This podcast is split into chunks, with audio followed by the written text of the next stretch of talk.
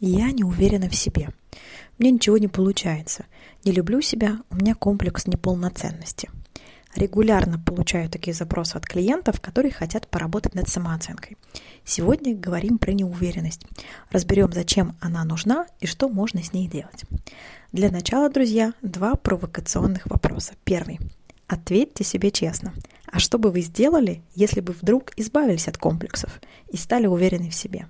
Что вам стало бы можно, чтобы вы позволили себе делать, иметь и получать? А теперь второй вопрос. А что вы получаете с того, что вы себя критикуете и не любите? Какая у вас вторичная выгода от вашей неуверенности? Она ведь вам для чего-то нужна. Например, когда у меня низкая самооценка, я могу позволить себе не шевелиться. У меня ведь уважительная причина, комплексы, знаете ли. Э, я могу не стараться в работе, я ведь глупая, не налаживать отношения с мужем, забросить себя, одеваться как попало, ведь я некрасивая.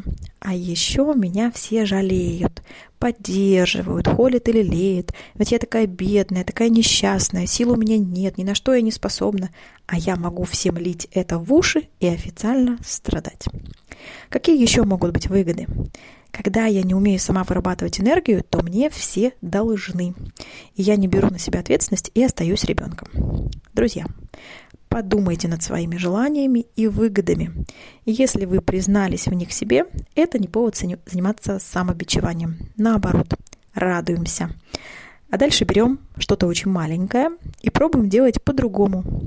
И стараемся поймать новое ощущение. Например, вы раньше копили груду фотографий, тонули под весом этого архива, а теперь разобрали фото за прошлый месяц. Или обходили шкаф, а теперь разобрали полку, но до конца. Прочувствуйте удовольствие от того, что вы хотели, и вот получилось. Вы смогли, довели до конца. Почувствуйте кайф от вкуса нового и от свободы. И тогда уверенность сама собой к вам вернется.